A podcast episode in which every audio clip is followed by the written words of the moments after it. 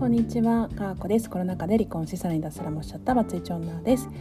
はい、おはようございます。今日はゴリアスさんの配信を聞きまして、テーマ嬉しかったこと、ハッシュタグテーマ嬉しかったことについてお話をしたいと思います。えー、っと嬉しかったこと、日々嬉しいことがいっぱいいっぱいあるんですけど、最近嬉しかったのは、えー、っと PV に出演したことです。イエイということで。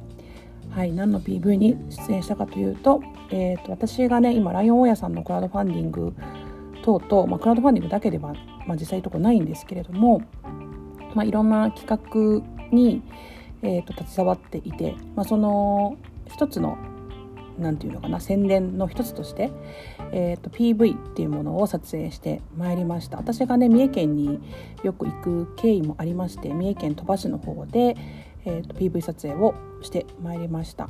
でライオン大家さんはボイシーのパーソナリティの方でゼロ円でもらった空き家を宿泊できる旅館にするということでこの旅館に泊まったらこんな風なアクティビティができるよとかこんな素敵なところ散策できるよとかね、まあ、そういったものを視覚情報で訴えることができたらねめっちゃいいんじゃないかっていうことで PV 撮影をしてまいりました。で私も全然知らなかったんですけれども三重県鳥羽市っていうのはいろんな島があってそれがね一つ一つがこうちょっと、まあ、距離がねもちろん離れているのでフェリーに乗って行ってでまた船に乗って行ってみたいな感じでこう回ることができるんですね。まあ、そういったことであるとか、まあ、旅館の中とかねあのどんな風に生まれ変わるかみたいなところをあのプロのカメラマンさん動画を撮影してくださるカメラマンさんを携えて えと3人で、えー、と回ってきたわけです。で、私自身は例えばそういうふうに撮られることとかカメラマンさんとのご縁だとか、まあ、そういったものをね実はあの自分自身の活動の中でそういったつながりっていうのを持たせてもらっていたんですけれどもそういったつながりっていうのがこういった企画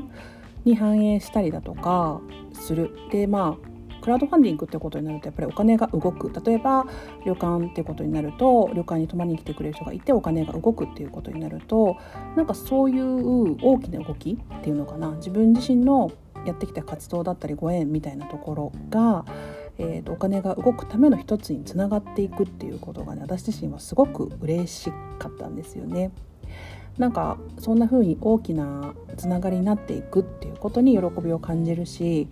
それでお金が動くってことは人の心が動くってことだし人が移動してくるっていうことだしまあ、それはねすごく嬉しいことだなというふうに思っております。その PV に関しては、えーと、10月末のクラウドファンディングライオン屋さんがやるクラウドファンディングの多分あのトップページのところの、まあ、何個か載せれるうちの1個みたいな感じで、えーと、PV 動画として流れる予定となっておりますので是非チェックしていただけたら嬉しいです。まあ、私動く私はねまあなんか ほぼ見せていないっていうか全く見せていないですね。あの動いてる自分ってなんかすごい気持ち悪いって思っちゃうってあるあるだと思うんですけどなかなか見せませんので是非見ていただけたら嬉しいなと思います、まあ、ちょっとだいぶ先なんですけど、まあ、そんなこともあるんだなぐらいで見ていただけたら嬉しいなと思っております。今日も聞いていただきありがとうございました。皆さんにとって素敵な一日となりますように。かーこでした。さようなら。